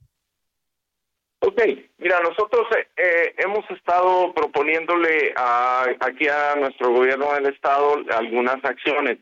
Por ejemplo, eh, que se identifica, se identifiquen lo que son las comunidades, pues ahora sí que más pobres, más afectadas y que se ponga a activar lo de que anteriormente le, llamábamos, le llamábamos jornaleros agrícolas, ¿verdad? Que se ayude con eh, eh, ayudas económicas donde se le dé trabajo a la gente, pues para que para mitigar un poquito eh, lo que las pérdidas que se tienen en el campo. Esas son eh, parte parte de la de las eh, estrategias que nosotros hemos hemos propuesto ante esta situación catastrófica. Eso es lo que pudiéramos eh, en su momento proponer. También en la situación ganadera, bueno, pues que se eh, que se vayan viendo los lugares que vamos a tener identificando, vamos a tener los problemas más graves de agua y no nomás en para el ganado, también para la para los habitantes de ciertas zonas con esta escasez de lluvia pues los mantos acuíferos pues no no no toman sus niveles y vamos a tener problemas para para darle de beber agua a las personas de algunas de algunas comunidades y que se vaya previendo dónde se tiene que ir surtiendo de agua en algunas de las regiones, sobre todo en, en las zonas del semidesierto del desierto, ¿verdad? Que es donde tenemos eh, eh, la falta de, de agua del, de este bueno de este vital líquido así es esa es una de las eh, de las propuestas que hemos hecho. Y bueno pues sí nos han sí nos han escuchado el gobierno estatal y gobierno federal. Pues eh, desgraciadamente hemos tratado de ir a nuestras instituciones y no creas que hemos sido muy bien vistos, nos escuchan, pero no nos dan alguna alternativa de solución, como que no le entran muy bien ahí a este tipo de temas. Pues si me lo permites, ingeniero, vamos a estar en comunicación con ustedes. Aquí están nuestros micrófonos, aquí está eh, pues este espacio para seguir, para seguir platicando al respecto. Como dices, viene lo peor. Hoy estamos hablando del campo, y estamos hablando de la ganadería, pero como tú bien comentas, pues el problema también al rato va a alcanzar a la gente. La gente también necesita el agua, la gente también necesita el vital líquido y es un problema que se seguirá agravando. 200 días y esto seguirá sin duda, sin duda creciendo. Por lo pronto, pues un abrazo a nuestros amigos hasta el estado de Durango, que nos escuchan a través de Heraldo Radio en el 104.3 FM en la Laguna Gómez Palacio. Muchas gracias, ingeniero Manuel Ríos Herrera, presidente de la Federación de Ingenieros Agrónomos. Sí, gracias a la orden. Gracias, pues ahí está. Ayer platicamos Zacatecas, una situación complicadísima. Durango, ya lo escuchó usted, la voz del propio presidente de la Federación de Ingenieros Agrónomos, una situación catastrófica y nadie hace nada al respecto. Y nadie, Anita, amigos, pues los escuchan, pero pues nadie hace nada. Y ahí está lo que platicábamos. Es ahí en donde se deben aplicar las ayudas. Es ahí a donde debe llegar el dinero de las ayudas. Es ahí a donde se debe canalizar. Es ahí a donde debemos de gastar y no estar tirando el dinero en elecciones adelantadas. Anita Lomeli. Miguel Aquino, pues ya, ya lo dijimos, lo reiteramos, estaremos pendientes, hacemos una pausa y enseguida estamos de regreso en las noticias con Javier Alatorre.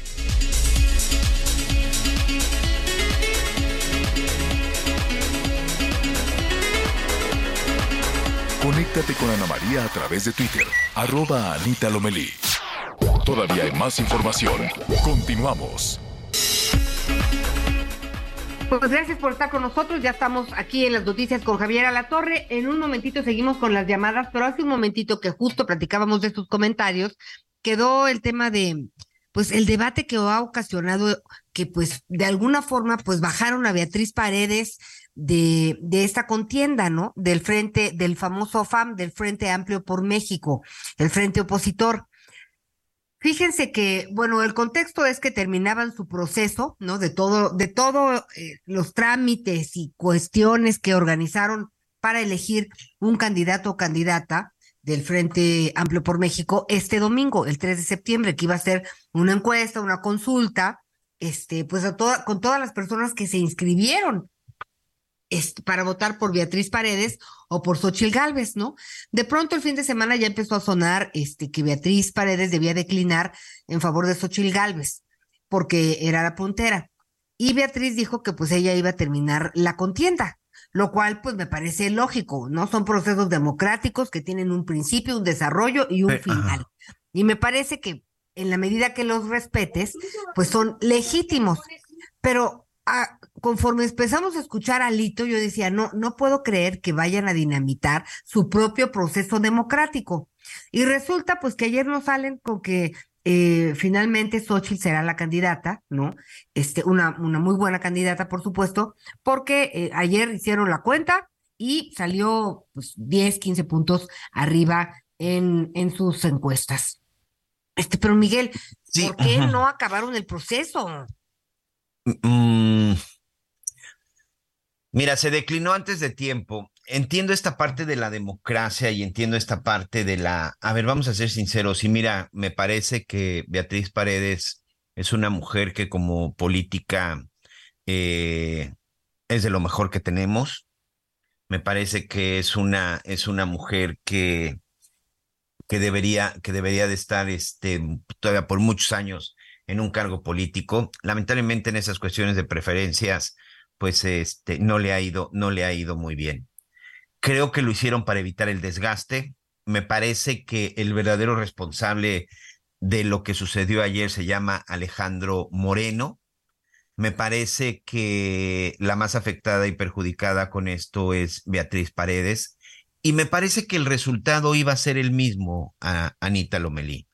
Me parece que Alejandro Moreno toma esta decisión para no verse derrotados porque tú crees que hubiera cambiado algo en la famosa elección del domingo? Oye, Miguel. pero entonces, ¿por qué prometen lo que no van a cumplir? Sin duda. ¿Sí me explico? es una mancha. Sin duda, y además, otra cosa, Miguel Aquino. la señora Beatriz tiene voz y voto. Sin duda. Ella dijo no declino. Y a la hora que salen, eh, que el PRI se suma eh, y, apoya a Xochitl Galvez, y la voz de Beatriz no estaba ni en las fotos. Oye, ¿qué, se organizaron entre ellos? ¿O cómo es eh. posible? sí, Beatriz se sumó más tarde. De veras, esas cosas, este, en un momento tan delicado, me parece que es histórico en muchos sentidos lo que está pasando. Me parece que podemos también pensar en que el PRI concedió al PAN, aunque hubiera sido el mismo resultado, pues bueno, diplomáticamente sabe mejor, de esta forma podría ser, este, pero de que es una mancha que no cumplieron con su procedimiento, es una mancha y Alito Moreno, ya no sé de qué partido sea, pero creo que obedece a todos menos al PRI. Sí, me parece, insisto, me parece que, que no se trata de buscar culpables, pero me parece que al final están pagando las consecuencias de los errores que, de los errores que se cometieron en los últimos años. Me parece que ahí están. Mira, la verdad es que estuvimos buscando algunos priistas y expriistas, pero pues nadie ha querido contestar el teléfono. Me imagino, me imagino por todo lo que deben de estar pasando. No debe de ser una situación sencilla. Después de 102 años, recordemos que el PRI, después de que concluyó la Revolución Mexicana, cuando surge el Partido Nacional Revolucionario, pues prácticamente durante casi 80 años fue el que gobernó este país y que posteriormente, bueno, pues ya vino el, de, el declive posteriormente en el 2000 con el triunfo de Vicente Fox. Pensaron que con Enrique Peña Nieto. Oye, pero regresaron, Miguel Aquino. en, el 2000, en el 2012, sí. Cualquiera hubiera pensado que al tener esa oportunidad. Pues no la aprovecharon porque. ¿Saben qué? Vamos a hacer lo mejor que podemos. Vamos a hacer lo mejor que podemos. Ya nos dieron otra vez la oportunidad. Pues sí, pero fue el nuevo PRI. Fue el oh. nuevo PRI lleno de, fue el nuevo PRI lleno de gobernadores y lleno de priistas que hoy muchos de estos terminaron en la cárcel. Pero mira, al final es una estructura de priistas, este, Ana María Lomelí, y es un PRI, un viejo PRI, en el que hoy están llenos todos los partidos, ¿no? Que ese es otro, que ese es otro de los temas. La verdad es que al final me parece que el Partido Revolucionario Institucional tiene que hacer una, una gran reflexión, tendría que, tiene que dar un golpe de timón, tiene que suceder algo y al final algo va a tener que pasar después de la elección del, del 2024. Y me parece que lo mismo va a tener que suceder con todos los partidos. Y además lo de lo que estamos viendo ahorita también tiene que ver el haberse adelantado. Mira, aquí lo dijimos, adelantarse y exponerse con tanto, con tanta anticipación a las cuestiones electorales, les va a afectar. Y lo mismo va a ser para el otro. Espérate en septiembre, ¿eh? Veamos qué sucede el 7 de septiembre, Ana María Lomelí, con el otro partido, con el partido oficial. Hoy se está desmoronando el Frente Amplio, pero vamos a ver qué sucede el 7 de septiembre, ¿eh? Acuérdate que eh, eh, el, la encuesta de Morena hoy tiene un día más, ¿eh? porque Marcelo se sigue quejando que es una serie de irregularidades y una serie de anomalías. Continúan también ellos por en, el interior, también continúan destrozándose porque dicen que todo sigue en beneficio de una sola candidata y se habla solamente de dos, de dos, de dos candidatos. O sea, me parece que tanto el partido oficial como la oposición cometieron un gran error haberse expuesto con tanta anticipación a un proceso electoral. Me parece que en ambos casos los dos van a salir con daños. Van a salir con daños, van a salir afectados y sobre todo van a salir afectados con esa falta de credibilidad por parte de la gente. Hoy el Frente Amplio, yo creo que no va a cambiar nada. Me parece que las cartas ya estaban echadas a partir del 7 de julio. Y además otra cosa muy importante, ¿eh? y eso que no se, que no se nos olvide, hoy Xochil Gálvez es ya, porque ya es la candidata de la oposición para la elección presidencial del 2024 porque así lo decidió el presidente de la República, Andrés Manuel López Obrador. Antes del 7 de julio del, 2020, del 2023, Xochitl iba en busca del gobierno de la Ciudad de México. pero a partir del pleito que traían con el derecho de réplica y que si me subo, que si me bajo, que no sé qué, el presidente fue quien la puso en la mira y fue quien la puso como posible candidata. Subieron tal sus bonos y subieron tal la, la, este, la popularidad de Xochitl Gálvez que la propia Xochitl lo ha dicho. Gracias al presidente de la República, hoy estoy en esta encuesta. Y hoy hay que decirlo, Anita, el presidente López Obrador, yo no sé si lo hizo con toda la intención o qué fue lo que sucedió. Mira, es un hombre tan astuto en ese sentido que puedes pensar cualquier cosa, ¿eh? Pero hoy el presidente Andrés Manuel López Obrador decidió quién va a ser el opositor y contra quién va a competir su corcholata. El presidente López Obrador decidió quién va a ser el candidato de la oposición. Y si él decidió que iba a ser Xochil Gálvez, pues saben qué, amigos, hoy es Xochil Gálvez. Y eso lo decidió él desde Palacio Nacional. Y la misma Xochil Gálvez lo ha reconocido. Ojo con eso, este, Anita Lomelí. Xochitl Gálvez es hoy candidata a la presidencia porque así lo decidió el presidente Andrés Manuel López Obrador. Miguel, fíjate que sí tenemos un problema en relación a, las encuestas, a las que se están, que se están levantando ahorita, ¿no? O sea, no ha dicho nada realmente el partido Morena de lo que está pasando. Sabemos lo que dice Marcelo Ebrard, veamos qué va a pasar el próximo miércoles. Terminan de levantar encuestas el lunes, era el domingo, pero ahora será el lunes. Entonces veremos cómo, Sí, porque, porque, porque se este quejó Ebrard, porque también allá están haciendo, no está de, de nada bien. Precisamente. Vamos a ver cómo concluye este proceso. no, porque no van bien, porque Ebrard se sigue quejando. Por eso dijeron, Sin duda, pero vamos un día más. Sin duda. Marcelo, pues se ha quejado todo el proceso. Me parece interesante conocer sus puntos de vista y está muy bien. Este, lo que sí te puedo decir también es que en relación a, a que los dados están cargados, mira, llevan un año en campaña, ¿no? Claudia Sheinbaum, antes de iniciar estos dos meses, desde que renunció como jefa de gobierno, pues tenía 10 puntos más menos de diferencia con Marcelo Ebrard, ¿no? Esto, este recorrido que hicieron todos sirvió pues casi para lo mismo, Miguel Aquino, porque crecieron, ¿no? Crecieron en, en la cifra, pero la diferencia sigue siendo la misma, Miguel, no cambió nada. Entonces, si si compraron una encuesta, dos, tres, cuatro, cinco, no lo sé. Pero estamos hablando de casas encuestadoras, varias, ¿no? Varias. Y de un, del trabajo de un año realizado. También eso hay que ponderarlo. Entonces, yo no sé si los dados están muy cargados, pero lo que sí va a ser muy importante es conocer lo que finalmente hagan las y los encuestadores. Son cuatro casas encuestadoras que se juegan su prestigio, este, y, y, el partido Morena, que tiene un capital y su marca hoy por hoy es la más fuerte en el país, es muy importante, ¿no?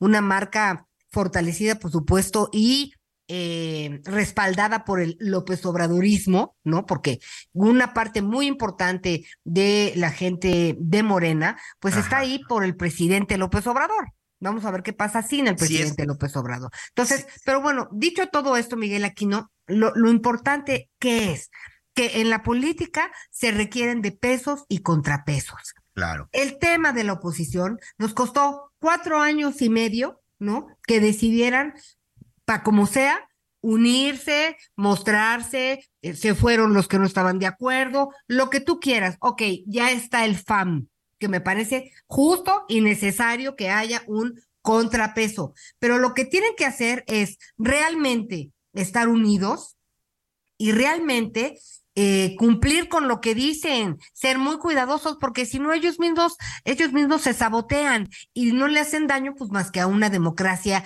mexicana. Eso me parece que es, que es lo más importante. La oposición, en estos cuatro años la oposición en México no ha existido, Anita. No, por eso te digo, si ya sacaron han sido la una vacilada. tienen una candidata yo respeto y yo respeto, yo respeto mucho a Xochitl Galvez.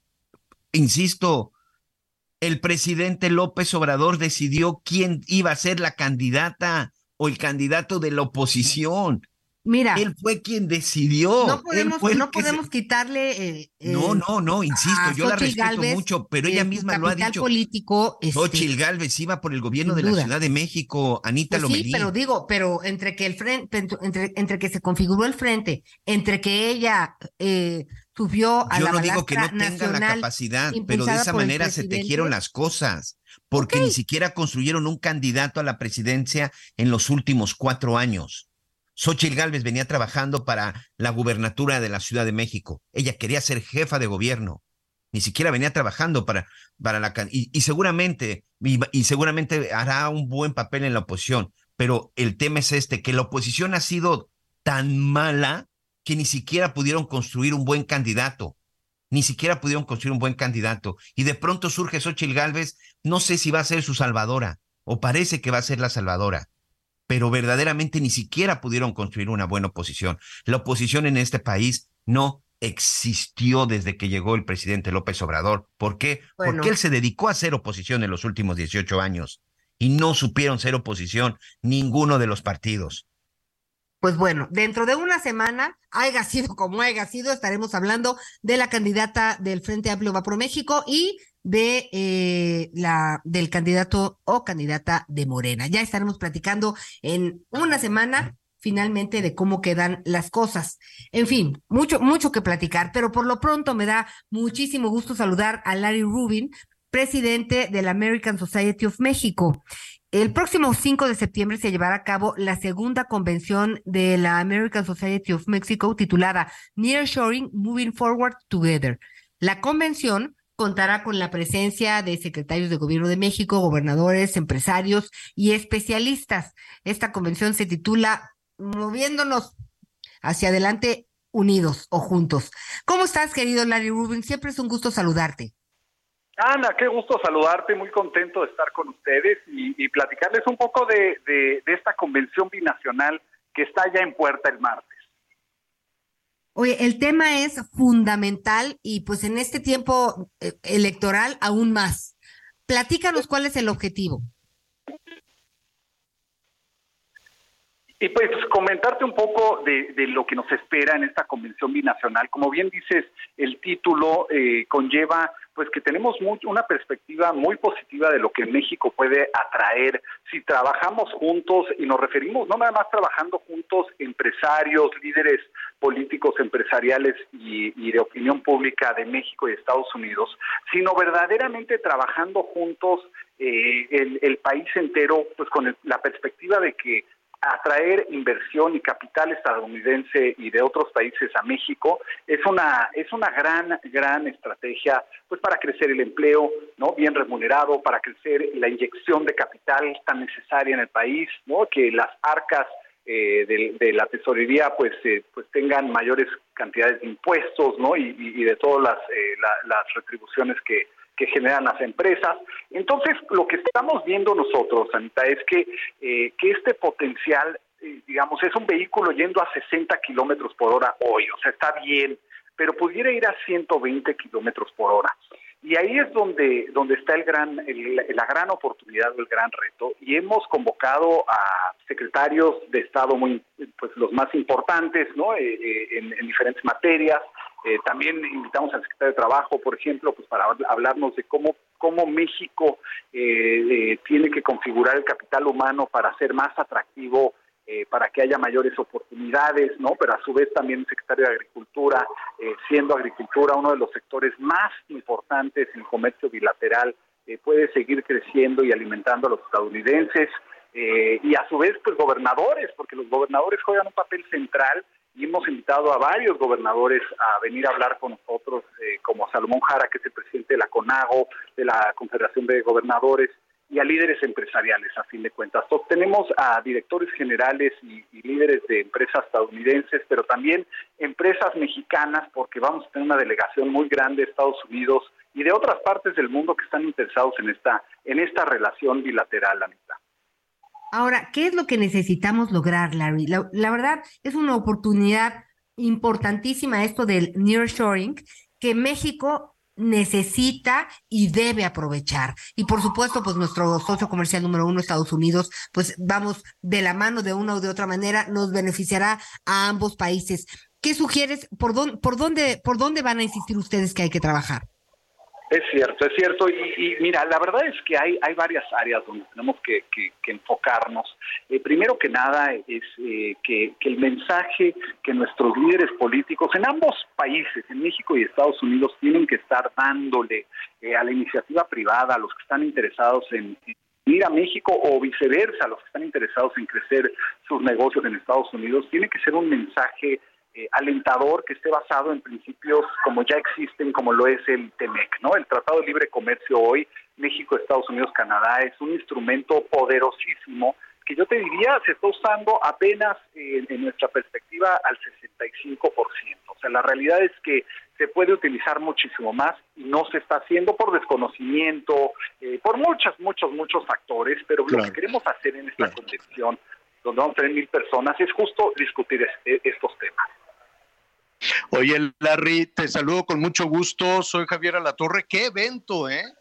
Qué eventazo. Y, y sobre todo, independientemente de ver las oportunidades que puede haber para ambos países, las oportunidades que puede haber para proveedores, para empresas. Es más, para las ingenieras, los ingenieros, todos los chavos que se están preparando para esto, pues tienen que ver, ¿no? El futuro que ya está aquí, que tienen que ver el futuro inmediato pero eh, hay, un punto que va a ser interesante, que no sé, Larry, si lo van a, discutir los ponentes o en estas mesas, eh, los dos gobiernos van, van a cambiar de presidente, de presidenta, de presidente, y eso sí o sí va a ser un, un tema importante para concretar el nearshoring, ¿no? Javier, tienes toda la razón. Es un parteaguas porque, queramos o no, el factor político siempre tiene una consecuencia eh, benéfica o no, ¿verdad?, en, el crecimiento del, comercio. Y creo que eh, sí es un tema central que, para nosotros nos, interesa y hemos estado en comunicación con las campañas de los eh, precandidatos, justo buscando dejarles el mensaje de que, de que somos aliados en atraer, atraer mayores fuentes de para, para, para el país.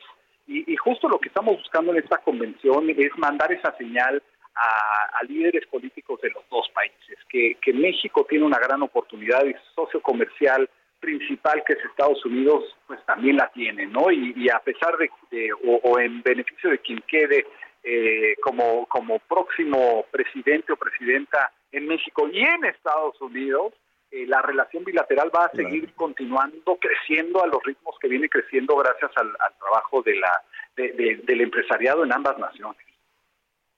Larry, te agradecemos mucho. Seguramente va a ser muy exitoso. Te vamos a caer por ahí para compartir con nuestros amigos en todo el país, también allá en los Estados Unidos, parte de lo que se diga. Y este, y, y desde luego reiterarte la invitación, Larry. Em, hay, cosas muy interesantes con los republicanos en los Estados Unidos, hay cosas muy interesantes con Trump y, desde luego eh, toda la vorágine política que hay en México. Pero hoy estamos con el nearshoring, así es que estaremos atentos a, que, a lo que ahí suceda. Larry Rubin, te mando un abrazo fuerte, presidente de la American Society. Javier, muchísimas gracias. Te esperamos a ti, a tu auditorio allá en la Convención Binacional y, será un gusto saludarte y saludarlos a todos. Ya se acerca Navidad, nada más te digo, Larry, no nos hemos ah. visto en un buen rato. Entonces hay que ponernos al día. Muy cierto, Javier, será un placer, ¿eh? Y, bueno, pues eh, les mando un fuerte abrazo y, gracias por todo lo que hacen.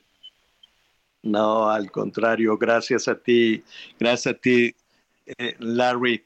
Oigan, este, pues Anita, Miguel, qué bárbaro. Se nos fue rapidísimo, nada más estaba yo aquí este, cambiando un foco y cuando me di cuenta, ustedes ya traían un desorden. Ah. Oigan, este, pues, pues nada, ya, eh, ya estamos listos para las tostadas, el pozole, ya la noche mexicana, las fiestas de septiembre y en un abrir y cerrar de ojos ya la Nochebuena y ya se acabó. ¿Qué es eso? qué rápido, ya hay que empezar a organizar la preposada de, del Heraldo o a ver, o a ver qué le iremos a. Primero nos comemos un chile en nogada. Eh, oye, hay que apurarse porque ya se está acabando la temporada. Ya se está acabando la temporada. El otro día comí en la casa de mi mamá un chile en nogada que fue una cosa fabulosa. Qué, mm. qué bárbaro. Oigan, pues ya nos vamos. Eh, bueno, no, todavía nos queda un minutito para comentarios, para llamaditas. Anita, Miguelón. Pues sí, bueno, aquí dice, ya nos saludan. Muy buenos días, tengan los tres mosqueteros, Anita Javier Miguel, soy su servidor, el señor Valdés desde Culiacán, Sinaloa. Es importante que ustedes, comunicadores, sean más realistas sin temor a este gobierno, porque ustedes nos comunican y luego se complican las cosas. Un saludo. Gracias, gracias, saludos allá a Sinaloa. Y bueno, ya se nos agotó el tiempo. Anita Lomelí, muchísimas gracias. Ya te vi en tu Instagram. Ahí andamos, abueleando. abueleando. Abueleando. Gracias, Javier. Buena tarde. Gracias, Miguel Aquino. Oigan, rápidamente, déjenme leer un comentario aquí de Miguel Ramírez del Estado de México. Todavía tengo un minuto, señor. A ver. Ah, pero no los oigo, dice, es que estamos aquí, es que ya sabes cómo se nos pone Anita Lomeli, pero bueno. Dice, ah, pero no los oigo que Yo nada más le hago caso al productor. dice, ah, pero no los oigo que critiquen las porquerías que están haciendo las corcholatas con tanto uso de recursos del Estado, dinero del pueblo mexicano. No escucho a ningún comunicador o noticiero de radio o televisión hablar de este cochinero. Ahí sí se quedan callados. Dice, eh, que nos reprimen, nos regañan. En las mañaneras, dice Miguel Ramírez del Estado de México. Dice, ahí está tu comentario, por supuesto, Miguel. Aquí hablamos de todos, no te preocupes. Así es, así es, Miguelón. Mañana vamos a hacer un recuento de dónde sacaron para las bardas, los anuncios, los aviones, la campaña, todo lo que se han gastado. Eso lo haremos mañana. Hasta aquí la información. Gracias, Miguel. Yo soy Javier Alatorre. Lo espero a las diez y media en Hechos Azteca 1. Siga con nosotros en el Heraldo Radio. Y que ella quiera compartir su vida con este hombre que le da la suya. Yo seré de ella y ella siempre mía. Y va alumbrarnos una misma luna. ¿Quién dijo yo? ¿Quién se está animando? Gracias por acompañarnos en Las Noticias con Javier La Torre. Ahora sí ya estás muy bien informado.